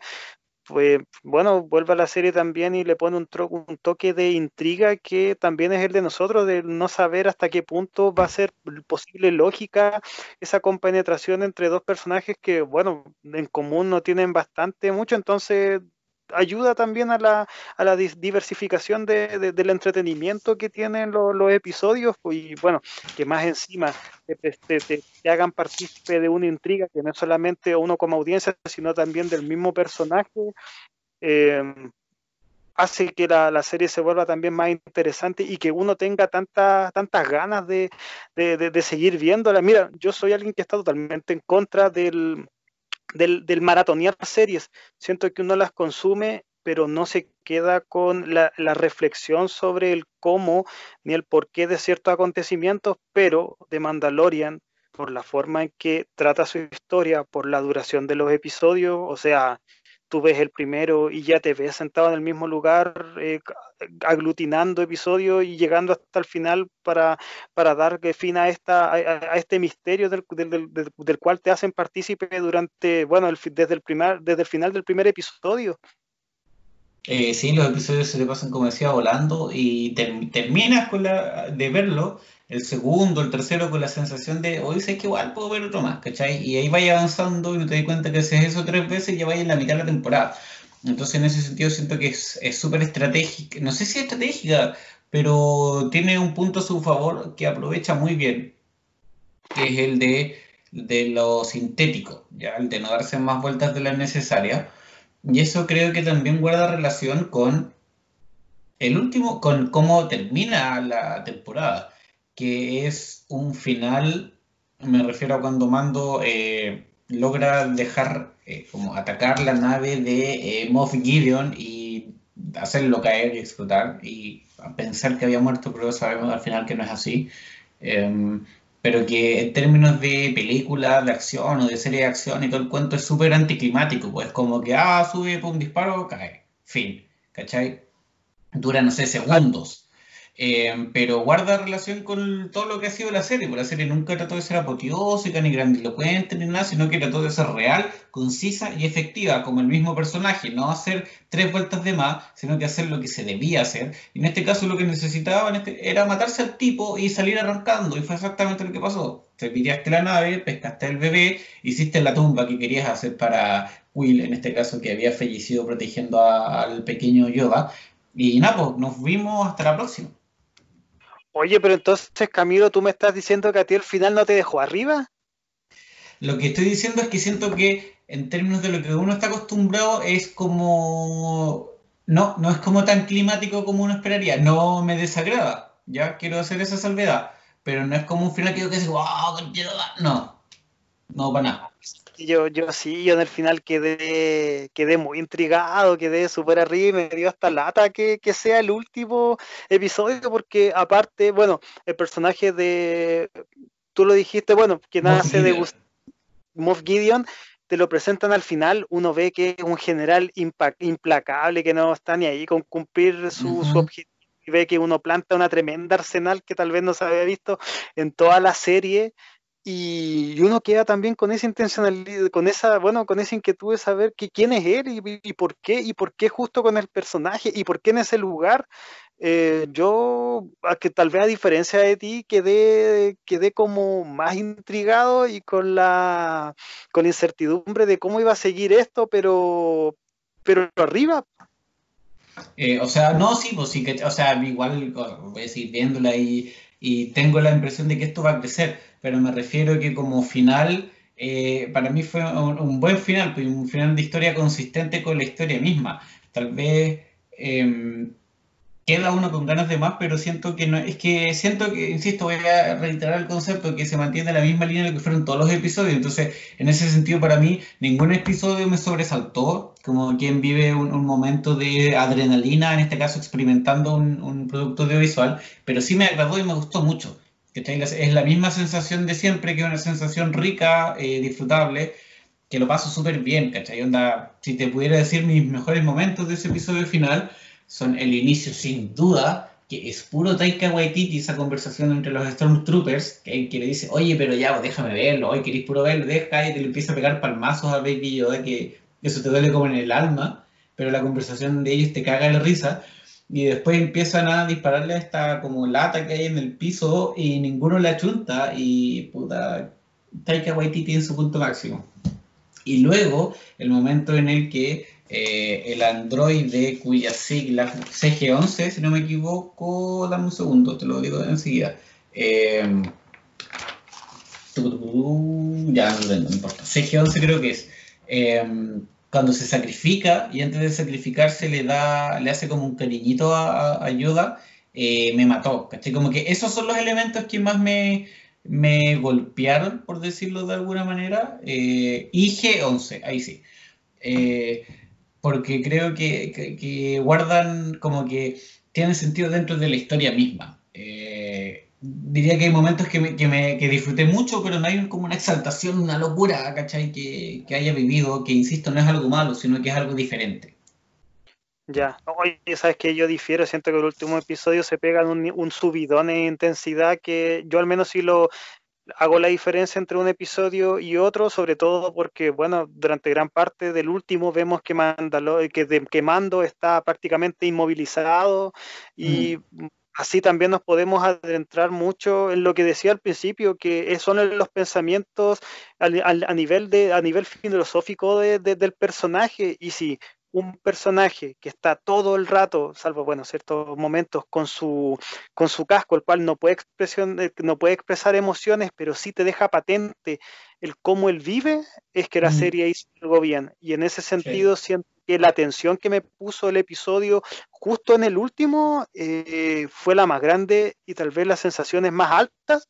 en diferencia a, otro, a, los otros capítulos que sí tenían eh,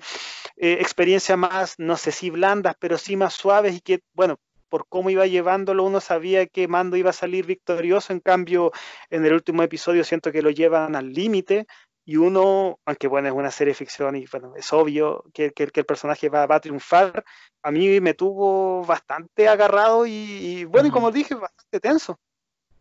Eh, tal vez, eh, como a partir de lo que me decían, no, me expresé del todo bien. A ver, el capítulo, sobre todo el 7 y el 8, que son como uno, eh, sí, suben mucho, están súper arriba, son, mucho más en todo lo que tú dijiste. Cuando, me, cuando tú me preguntaste sobre si que el final no me había dejado como arriba, me refería como literalmente al final, ya como a los últimos ah. tres minutos de capítulo, ¿ya? No como al final de, de la historia. Ya, ah, ya, no menos mal Camilo, porque si no íbamos a estar en problemas. No, es que me refería, a mi punto era como para tratar entonces es que no quedó lo suficientemente claro que el final, el capítulo final, la parte final del capítulo final, no tenía una pelea como grande, ¿cachai? Explosiva, con intercambio de diálogo súper, no, sino que era súper concisa. Esa secuencia, la secuencia en que Mando derrota a su, no a su antagonista, sino que al villano eh, del episodio, el villano más importante contra el que ha estado, eh, es súper concisa y es súper breve. ¿Ya? Como esa secuencia en particular, a eso me refería. No al, como a todo el entramado que sí, porque sube mucho en esos capítulos. O sea, venimos de un par de capítulos que son, eh, nada, pues, para mí, por ejemplo, el capítulo 6, eh, que es el que el que te decía de los como de los ex colegas de mando que le piden que, que los ayude no sé si me sobra pero es como mm, no, no, no es el capítulo que más me agrade sin embargo, es el capítulo que más cosas me deja. Eh, y antes de eso está el capítulo 5, que es el del pistolero, que ese sí para mí es como el capítulo que, nada, como que me habría dado igual que no hubiera estado. Que es cuando le ayuda a este, a este iniciado en el sicariato y quiere, quieren atrapar a, eh, a Fence Champ, creo que es, que eh, la actriz es conocida para algunos por interpretar a la gente May en la serie Agents of S.H.I.E.L.D., pero esa es historia de recuento. Em, entonces, claro, por el capítulo 7 y 8 son probablemente los mejores de, en cuanto a factura del programa. Eh, y de hecho, además, y por esto refería a los anteriores, vienen de dos capítulos que no son necesariamente los más fuertes del programa. Sí, no, concuerdo con el, con lo que me dice sobre el episodio aquel de, de, la ayuda, no está un poquito de más, pero sinceramente yo siento que lo que lo que justifica la presencia es la última parte cuando aparece este personaje de capa y que vemos que hay una presencia, no sé si maligna, pero sí antagónica que está tras los pasos de mando, entonces, bueno, lo, ayuda a escalar en, ayuda a que la trama avance y también en, la intensidad de, la misma y bueno, tal vez creo que coincidimos en eso, que es el episodio tal vez el más débil de la trama. Quisiera también destacar, o sea, o referirme a, dos episodios más. Eh, uno, bueno, el del prisionero que te digo, el de los ex colegas, que le doy harto hincapié y, yo me, vi en una situación súper paradójica, porque por una parte te digo, no es un episodio que me gustara de sobremanera, eh, pero siento que es el episodio que más me entrega, ¿por qué? O, el episodio que plantea una situación más necesaria que es Mando enfrentándose a su pasado, haciendo eso que eh, él pensaba que no quería seguir haciendo, haciéndolo por una última vez, y es a través de este momento que uno logra como avanzar. Es como cuando estás ahí carreteando y te tomáis la piscola de más y mientras te la estáis tomando o ya te la tomaste decís, ¿sabéis que no me la debía haber tomado? Es eso. Es la última vez que haces esa pega que estuviste haciendo durante muchos años, pero al estarla haciendo, luego de haber empezado a tener estas dudas, no te sientes bien haciéndolo. Y, el, y por haber estado haciendo esto una vez más, sintiéndote mal mientras lo hacías, de forma real, dices, ¿sabéis qué? No más. La última vez que lo hice ya no me sentía bien, entonces no voy a seguir más en esto. Eh, y este capítulo, si bien en términos del avance de la historia no me aporta mucho, es literalmente casi como una, una tangente que se produce en la línea, eh, en el arco del viaje interno de mando, de no sé si de reivindicación, pero por lo menos de eh, acercarse más a la luz que a la oscuridad, Em, es súper necesario para él como personaje, como este pistolero solitario eh, que por alguna razón veíamos que ayudaba a un niño, pero que a partir de este minuto en realidad sí empieza a ser un tipo que podríamos llamar con, toda claridad eh, bueno.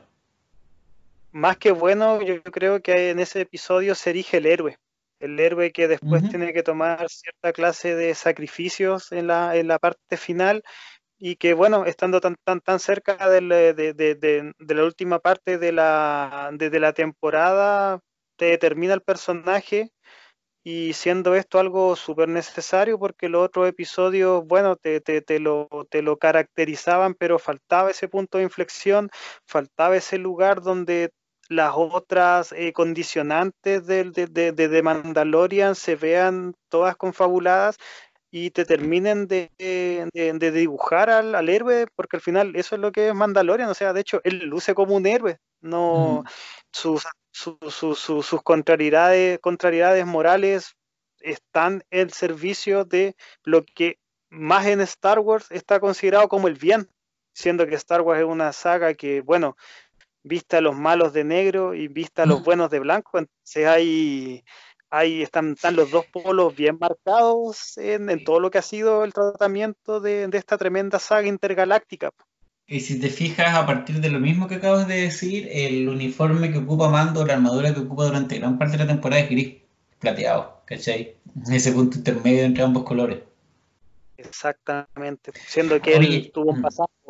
tuvo un pasado bastante más ligado a la sombra que, al, que a la bondad y a la, entre comillas, como justicia que él quiere hacer, reivindicándose con este ser pequeño al cual decidió arbitrariamente cuidar. Eh, de hecho, eh, siguiendo en esa misma línea, parte con un uniforme que es mucho más oscuro, que, es café, de hecho, es como una mezcla entre café y negro que, va actualizando. Oye, y el otro episodio al que me quería referir, y esto en realidad es como solo cosa personal, que yo creo que es el que más me gustó, que es el episodio 4, el que dirige Bryce Dallas Howard, eh, que es El Santuario, que es el, el, capítulo en que conoce a Cara Dune, en el que van a este planeta donde buscaban esconderse y a la larga tuvieron que enfrentarse a, eh, a los vestigios del imperio que estaban atacando a la población, a la gente de campo que vivía ahí. Y me gusta por, por razones súper particulares, no digo que tal vez sea el mejor, pero es el que más me gustó y esa es la diferencia que hago porque eh, eh, me, encanta cómo interactúa con los entornos naturales. De hecho, es el único capítulo en que vemos interacción con entornos naturales vivos, digamos, porque hay mucho desierto, pero no tanto bosque. Eh, y cómo utilizan a, lo mismo que saben las personas para preparar la trampa, para enfrentarse a sus enemigos, como al enseñarles a partir de lo que ellos mismos saben y de lo que ellos pueden hacer porque no son guerreros. a partir de eso, elaborar una estrategia que les permita eh, defenderse y, sobrellevar esta amenaza inminente. Y siento que, eso es súper rico de ver, me es súper agradable de ver y me es temáticamente una propuesta súper eh, interesante. Pero insisto, eso es a gusto completamente personal, pero me, me parece eso, quería como destacarlo porque me deja un sabor de, boca y de vista muy, muy rico ese episodio a mí también se me hizo súper, eh, bueno, entretenido de ver, pero mm, mm, lo que yo saco el limpio de ahí es que, bueno, se le ofrece una otra forma de vida a Mando que es el opuesto al que él estaba llevando. Vemos que tiene cierto interés romántico a nivel, bueno, de flirteo, pero muy, muy, muy suave, sin ningún tipo de, de, de ser explícito. Y cuando a él mismo se le plantea la idea de abandonar su credo y sentarse prácticamente a abrazar una vida en pareja, él, él también ayuda a, conformar su personaje y no, y él mm. está totalmente metido en lo que es el mandaloriano y cualquier cosa eh, a nivel de estilo de vida que se aleje de eso es imposible y bueno, como anteriormente estábamos nombrando, son los episodios que te, que te ayudan a caracterizar al personaje, sobre todo hacia la última parte de la temporada, entonces episodios así así como a ti te llamó la atención esa interacción de, con, los paisajes y con el, cómo él como un cabecilla puede guiar a otros a, aprender este arte de la guerra, también te ayudan del mismo modo a, dibujar el, el, ethos del personaje. Em, y otro aspecto que no hemos tocado, que me parece que igual es interesante que tiene el, programa, es el, contexto político post-imperio que te plantea. Me parece que es algo súper rico. Eh, este mundo donde el imperio, como digo, cayó, pero siguen quedando vestigios. Eh, vemos mucho enfrentamiento territorial, como pueblos en los que es un poco tierra de nadie, entonces los que tienen más armas, que son los que solían ser el imperio, eh, están mandando, donde los cazarrecompensas, los sicarios están como peleándose el, el terreno de nadie y aprovechando que ya no hay una una policía, no una policía, pero un ejército militarizado como eh, respirándoles en la nuca para tratar de, cometer sus fechorías. Eh, y eso se va desarrollando mediante diálogos y nuevamente ahí volvemos a las cosas interesantes de Star Wars, o sea, que te hablan de política, te hablan de el retorno a la democracia, como lo pensé inevitablemente, eh, y los vestigios que van quedando, o sea, un personaje como Cara Dune, que era un rebelde, una rebelde, eh, en, este, en esta nueva democracia es nada, pues como básicamente un guardia de supermercado, entonces no, no servía mucho su, estilo de vida por eso decía retirarse. Eh, lo mismo pasa con el personaje de Quill, que, que se dedica a entrenar animales y trabajar en, su granja, luego de haber sido obligado a trabajar por el imperio. Y así constantemente se nos recuerdan mediante distintos diálogos que la gente está tratando de rehacerse luego de la caída del imperio y de muchos años de dictadura y de autoritarismo. Eh, y hacia el final, cuando mando, cuando hacen este, esta trampa de que se supone que van a entregar a Mando con el bebé, el tipo que inicialmente lo contrata le pregunta, ¿es el mundo más pacífico desde la revolución? es un clásico argumento del autoritarista que pierde, digamos, su privilegio político pero me parece que no deja de tener sentido, porque que habla de, este mundo eh, como medio de guerra fría, como saliendo de, del enfrentamiento, y que no es ni fu ni fa, porque se está acomodando, eh, y en esa acomodación la historia del mandaloriano es una super meta referencia de lo mismo, pues es un tipo que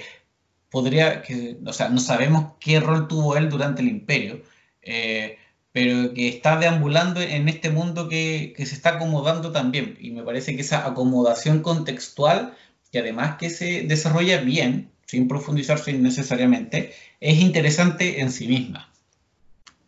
Y ojalá que la sigan desarrollando en la nueva temporada que, se viene en los próximos meses porque hay harto para contar mm. el puente entre eh, regreso del Jedi y el despertar de la fuerza va a ser prácticamente bastantes años y que también tiene que en algún momento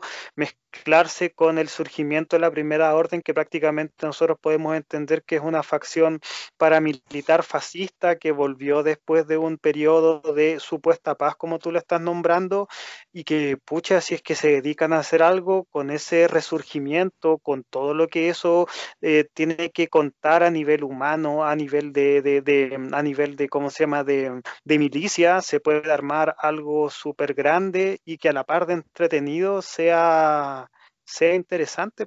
que no solamente se fijen en lo que tienen que entregar los personajes, sino que la creación de mundo es fundamental para que estos se inserten y que el público también esté viendo cosas que no tengan tanto que ver con, bueno, disparar y que haya un bueno y un malo, sino que todo esto está inserto en un determinado, eh, una determinada coyuntura geopolítica y bueno, nosotros ya hemos hablado más o menos cómo es este el tratamiento de esto de una saga como Star Wars y de que hay harto por contar, hay harto por contar. Y ojalá que lo sigan desarrollando, pues, Camilo. Yo sé, y con esto ya como que empiezo a cerrar, yo creo que ese es uno de, mis miedos nomás con la segunda temporada, de que pueda tratar de crecer demasiado. Eh, y en eso se pierda lo que la hizo tan interesante y tan buena, porque es un mal que han sufrido a otros programas o películas que, que al haberle dado con el palo al gato, eh, en la segunda tratan, le ponen demasiadas lucas, demasiadas ganas, demasiado todo y terminan pues, transformándose en, otra cosa que deja de ser aquello que, lo había hecho tan interesante y entretenido. Ojalá que, no pase, pero bueno, eso ya será materia para los próximos meses. Pablo, para ir cerrando entonces, idea final, o perdón, no sé si querías decir algo. No, no, Bueno, para finalizar, eh, Rock una excelente puente, una película que eh, entretenida, que tiene, como ya mencionamos, un contexto que la hace mucho más disfrutable y Mandaloriano es un regalo, pues algo que puedes disfrutar con tu familia, puedes disfrutar, no sé, con personas que no son, que son totalmente ajenas con este universo y te va a entretener y